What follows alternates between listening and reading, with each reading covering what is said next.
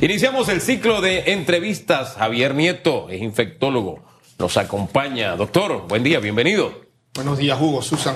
¿Cómo está, doctor? ¿Cómo le va? Bueno, eh, vamos, estamos bien. Eh, terminando la semana. Terminando es la lo semana. más importante, con salud. Con salud y con muchos casos de COVID que mantienen en paranoia a mucha gente. Viene la cosa de nuevo, viene el cuco, viene el virus, hay que cuidarse y empieza esa paranoia desenfrenada. Eh, escuchaba al doctor Xavier Sánchez Orels decir que ya estamos casi a un paso de que sea declarado el COVID endémico. eh, y- para que hagamos esa relación de lo que estamos viendo día a día y esa cercanía a lo endémico, que es como cuando ya todo el mundo tiene un resfriado, a diferencia que aquí hay que colocarse las vacunas para que puedas resistir cuando el virus te visite. Sí, bueno, si, nosotros hacemos un poco una, una cronología, Susan, de lo, de lo que ocurrió en, en Panamá. En Panamá al inicio tuvimos olas producidas por la, por la variante de, de Wuhan, la variante eh, china, después tuvimos la eh, segunda ola básicamente por la variante de Wuhan, la variante británica, después tuvimos una tercera ola eh, por la variante eh, gamma, Después tuvimos una, cuarta ola eh, que fue producida por la, por la variante Delta y ahora podríamos, eh, tuvimos, tuvimos también otra ola por la variante Omicron, que fue más o menos en diciembre, eh, enero de este año. Y básicamente lo que hemos estado teniendo ahora podría considerarse un repunte más allá de una ola, aunque, aunque creo que la gente entiende más el término ola que, repunte.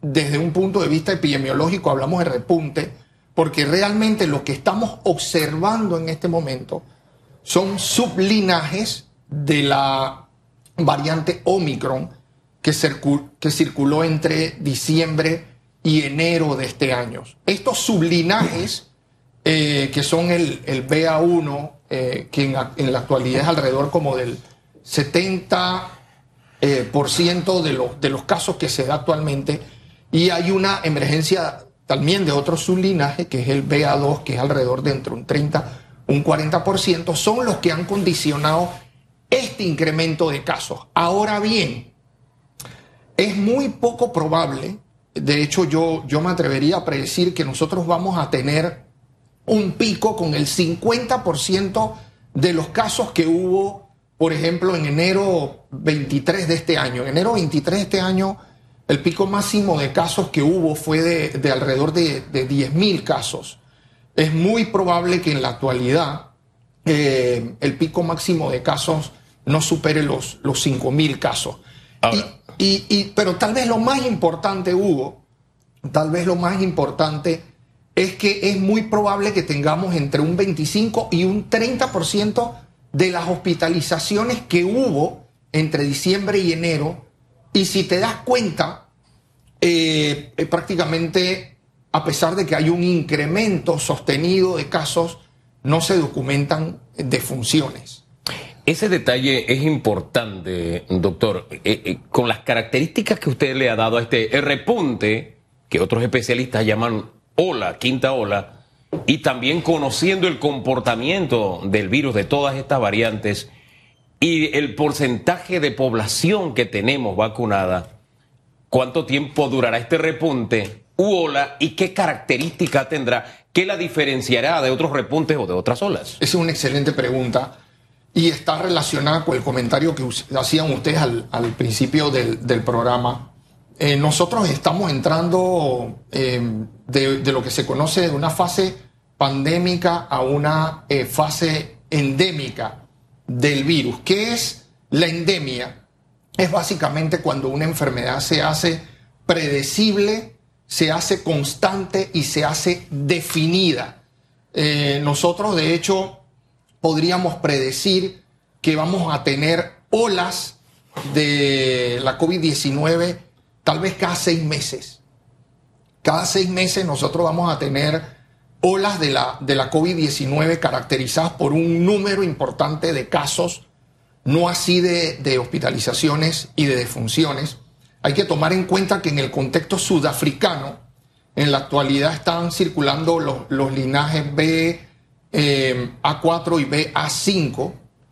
Eh, en Estados Unidos circula el linaje B, BA212-1. Entonces, esos son sus linajes que tarde o temprano van a circular aquí en, Panamá y es muy probable que en los próximos meses tengamos, de hecho, eh, repuntes eh, o olas de, casos de estos nuevos sublinajes. Pero otra vez, vamos a tener realmente eh, un incremento de casos con un porcentaje de positividad variable, puede, podría oscilar Arriba entre, del 1. entre... Así es, porque el, otro aspecto, esa es una, una excelente pregunta.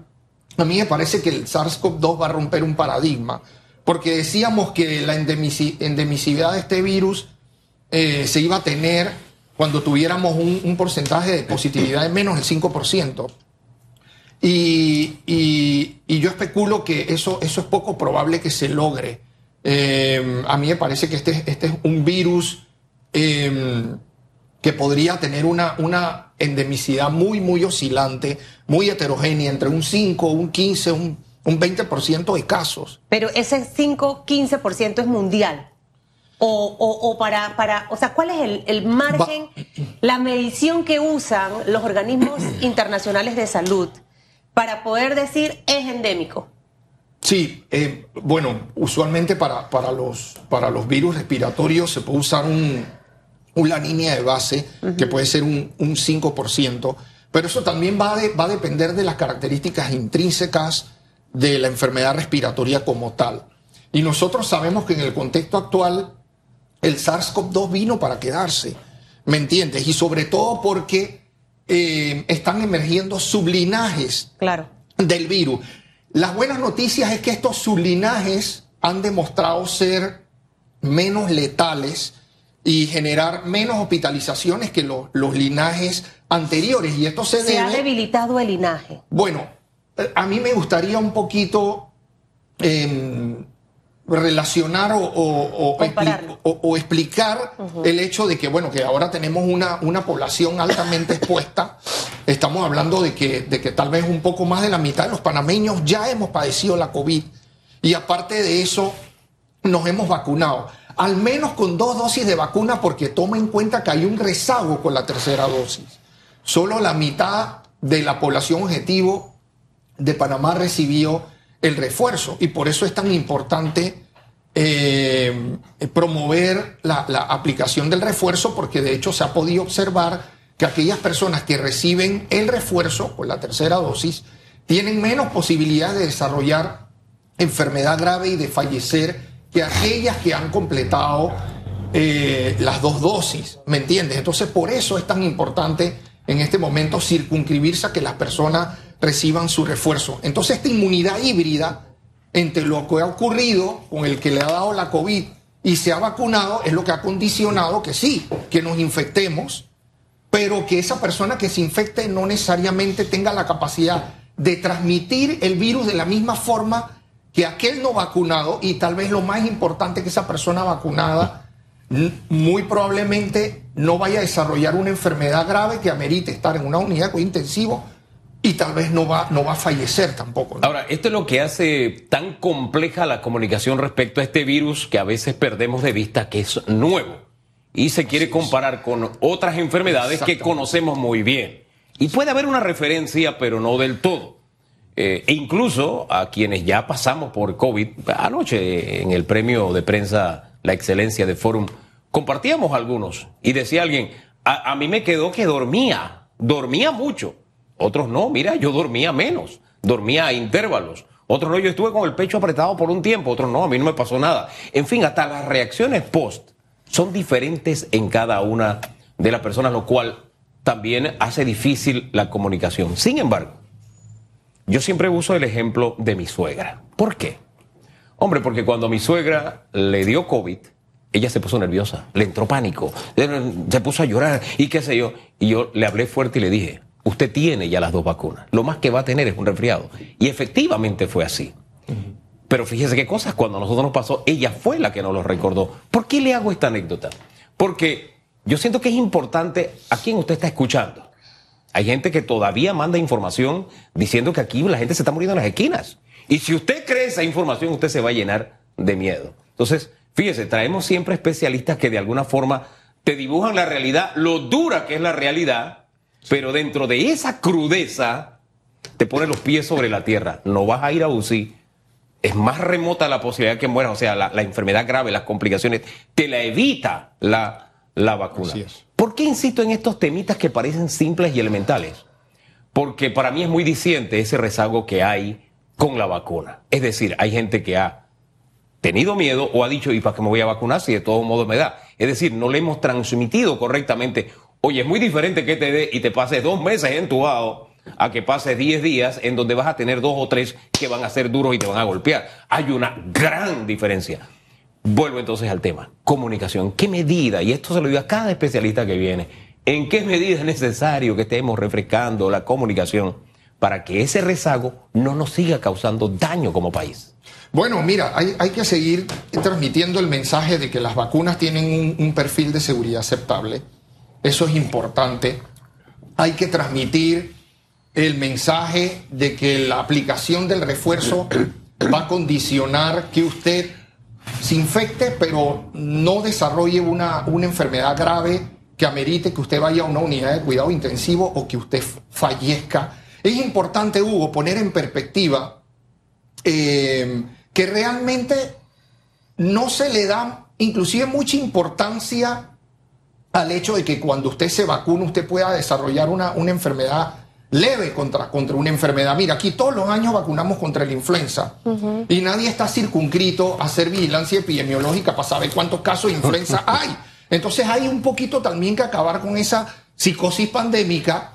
Y Pero ahí entra y, y, tenemos, por supuesto, bueno, y tenemos un poco que ir pasando de toda esta incertidumbre que inclusive se genera en la economía, de estar haciendo reportes diarios de casos y de porcentaje de positividad, cuando realmente tenemos que circunscribir ya la vigilancia epidemiológica a eh, básicamente a capacidad hospitalaria y a defunciones. Y de hecho aquí todos los años vacunamos contra influenza y no estamos circunscritos a estar reportando en los medios de comunicación casos, cuántos casos de influenza hay. ¿Y hay ¿Por qué? Porque la vacuna contra la influenza está enfocada a evitar las hospitalizaciones y las muertes, independientemente de que usted tenga caso de influenza.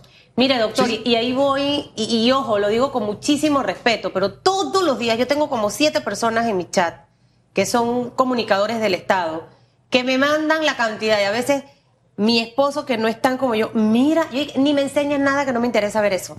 O sea, creo que ya tenemos que empezar a cambiar de estrategia. Si estamos empezando a trabajar en una reactivación económica, ese es un mensaje alto y claro que hay que hacer. Ahora, doctor, yo le voy a hacer varias preguntas para tratar de ver si me las responde cortitos. Sí. Em, sé que no es Nostradamus, pero ¿en cuánto tiempo pudiéramos estar hablando de que esto se declare algo endémico en el mundo? O sea, puede pasar en el 2022, puede pasar en el 2023, porque hemos visto señales de este tema cuando lo ha, eh, hablado la OMS. Pregunta número uno. Pregunta número dos. He visto muchas personas arriba de los 40 años que se están colocando la cuarta dosis. Personas que yo sé que no tienen ninguna condición de enfermedad. En este momento la cuarta dosis, ¿cómo se está manejando realmente? ¿Quiénes la necesitan? Porque si yo puedo, créanme que mañana voy a ponérmela. Así de cañón. Y lo tercero, eh, doctor, el tema de la mascarilla, que ya de hecho hemos visto, por ejemplo, en países como Costa Rica, decisiones de su recién mandatario electo de eliminar la mascarilla. Y en otras partes del mundo también ocurre exactamente lo mismo. Hay mucha flexibilización referente a eso, con la estrategia de que se vuelvan inmunes las personas, que ya el virus sea parte de y no pase nada. Bueno, con respecto a la primera pregunta, estamos realmente cerca de declarar la endemia en el, en el contexto de que vamos a, ya sabemos que vamos a tener circulación eh, periódica de variantes. Ya tenemos la BA1, la BA2, la, la BA212.1, tenemos la BA4, la BA5.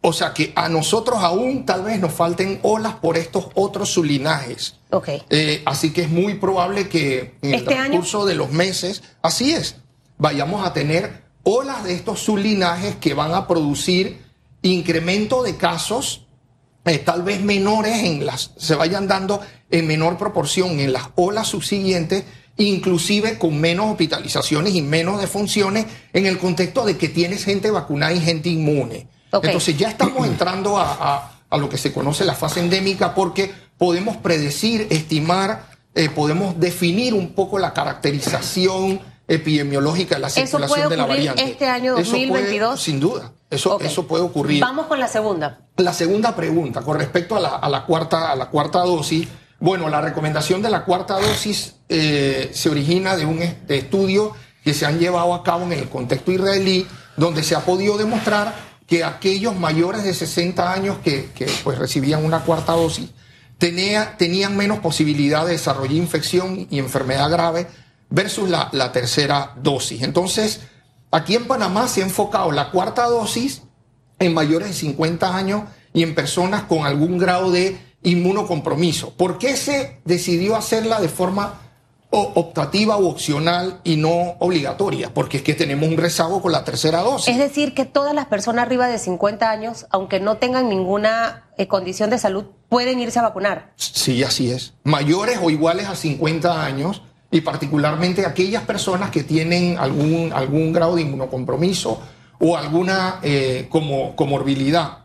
Realmente la, la, recomendación que se hizo en, Israel fue de más de 60 años, sin embargo, la Administración de Alimentos y Drogas de los Estados Unidos decidió ponerla desde los 50 años porque de hecho en Estados Unidos hasta un 35% de las personas de más de 50 años pueden tener algún grado de comorbilidad.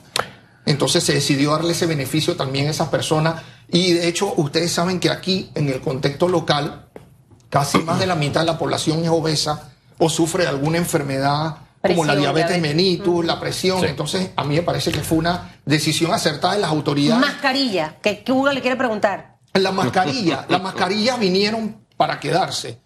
En el contexto de que aunque la autoridad sanitaria no la haga obligatoria, usted tiene la alternativa de usar su mascarilla, tanto en exteriores como en interiores.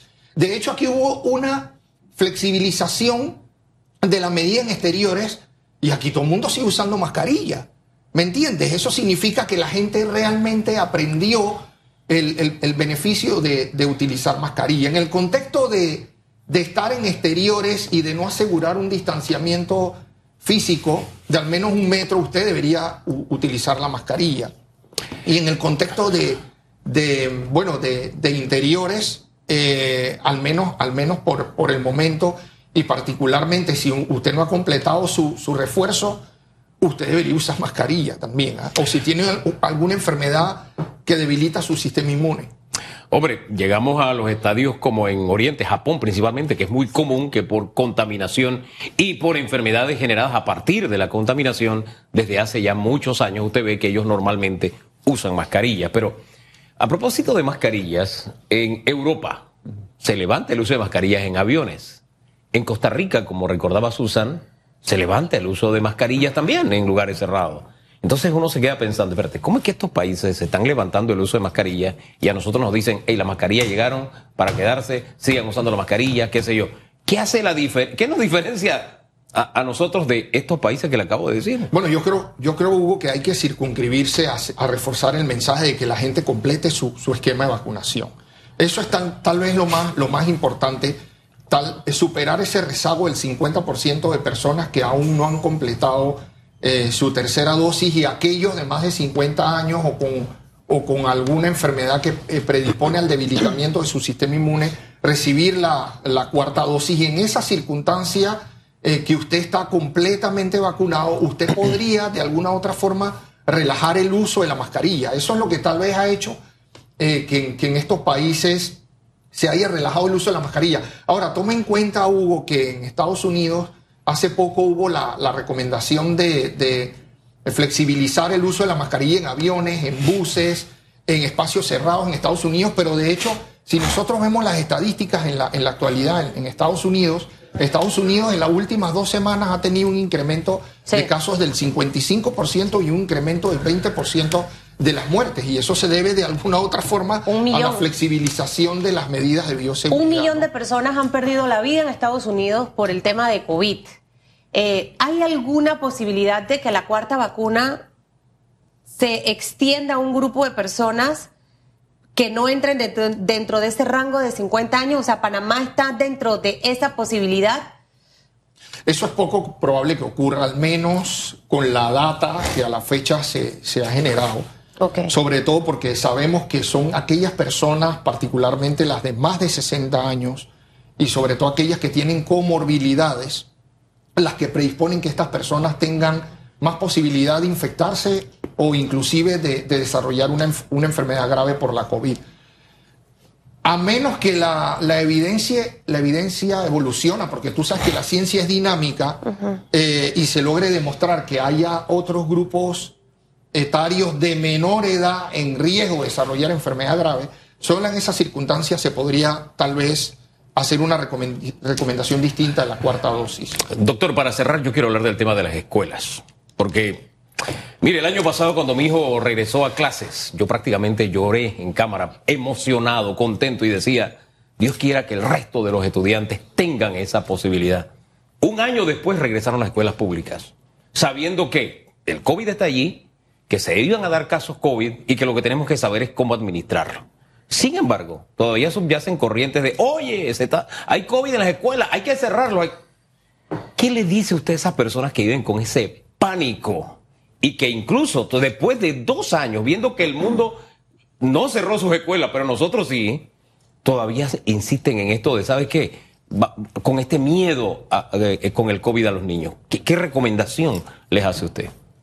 es que las estrategias de apertura escolares, particularmente en, algunos países desarrollados, podría poner, por ejemplo, el, ejemplo de Canadá, no están, la toma de decisiones no está circunscrita al, número diario de casos y al porcentaje de positividad, sino más bien eh, a otros eh, parámetros epidemiológicos, como, es el caso, y como ya lo, mencioné, al porcentaje de capacidad hospitalaria eh, y al número de funciones. Si nosotros no circunscribimos a esos parámetros epidemiológicos en este momento, no habría que cerrar ni considerar el cierre de ninguna escuela. Eso es tal vez lo, lo, lo más importante. A mí me parece que a más de dos años de haberse iniciado la pandemia, aquí cada quien sabe cómo cuidarse e inclusive yo me atrevería a decir que los niños nos dan lecciones a los adultos inclusive de, de cómo cuidarnos. El otro aspecto es que realmente hay una, hay una idea falsa o errónea de que las escuelas son foco o fuente de transmisión. Todo lo contrario, las escuelas son un espejo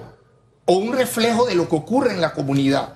Cuando en la comunidad hay incremento de casos, uno por supuesto podría estimar o esperar un incremento de casos en las escuelas. Pero yo no debo pretender cerrar una escuela si me enfoco a estos parámetros epidemiológicos que acabo de mencionar, que son el porcentaje de capacidad hospitalaria, eh, y, el, y el, el, número de funciones o el número hospitalizado. Si nosotros en el contexto actual consideramos, consideráramos esos parámetros, eh, no hay ninguna justificación para, amenazar eh, o para cerrar una escuela. Diez segundos porque sé que el productor quiere que, se, que, se, que terminemos. Todos los que han padecido COVID deben ir a la clínica post-COVID, hay en, el, en San Miguel, en la Caja del Seguro Social ¿Es importante o no el tratamiento post-COVID? Bueno, todo el que, el que ha padecido COVID hay que, hay que tomar en cuenta que, alrededor de un 15 o un 30% de las personas que padecen COVID pueden desarrollar lo que se conoce como el COVID largo. Y a mí me gustaría, de hecho, decir qué es el COVID largo. Son síntomas persistentes por más de 28 días. No, lo importante, Susan, hay buenas noticias recientes. Hay datos que han demostrado que las vacunas logran reducir hasta un, tienen una efectividad hasta un 50% de reducción del COVID largo. O sea que usted tiene posibilidad. 14 días. Usted, usted tiene un 50% de posibilidad de no desarrollar COVID largo porque usted se vacunó. Bueno, y gente que se hace la fresca. Ah, no, es que a mí me dio COVID y ahora tengo sueño. Eso es un efecto. nada de eso. mire, mándemelos a mí. Hace pesa, hace pechada, hasta activo, a poner sus pulmones a funcionar Mire, una de las cosas que tenemos que hacer como país, no por el tema de COVID, es el tema de la salud de los panameños. Las rutinas de ejercicios, de buena alimentación, de, de manejar el estrés, todo eso mata más que el bendito COVID. El Y te- miedo. Y tenemos que Por cuidarlo. Dios. Cuídese, cuídese. El chicharrón una vez a la semana, la fritura una vez, pero no todos los días. Celestino, por favor. La bolsita, chocolate en las mañanas que me lo encuentro. Se pone Ojo. transparente esa bolsita. Oiga, doctor, gracias por acompañarnos esta mañana y seguir orientando que esto es permanente, Sí, sí, la, sí, orientación debe ser permanente siempre.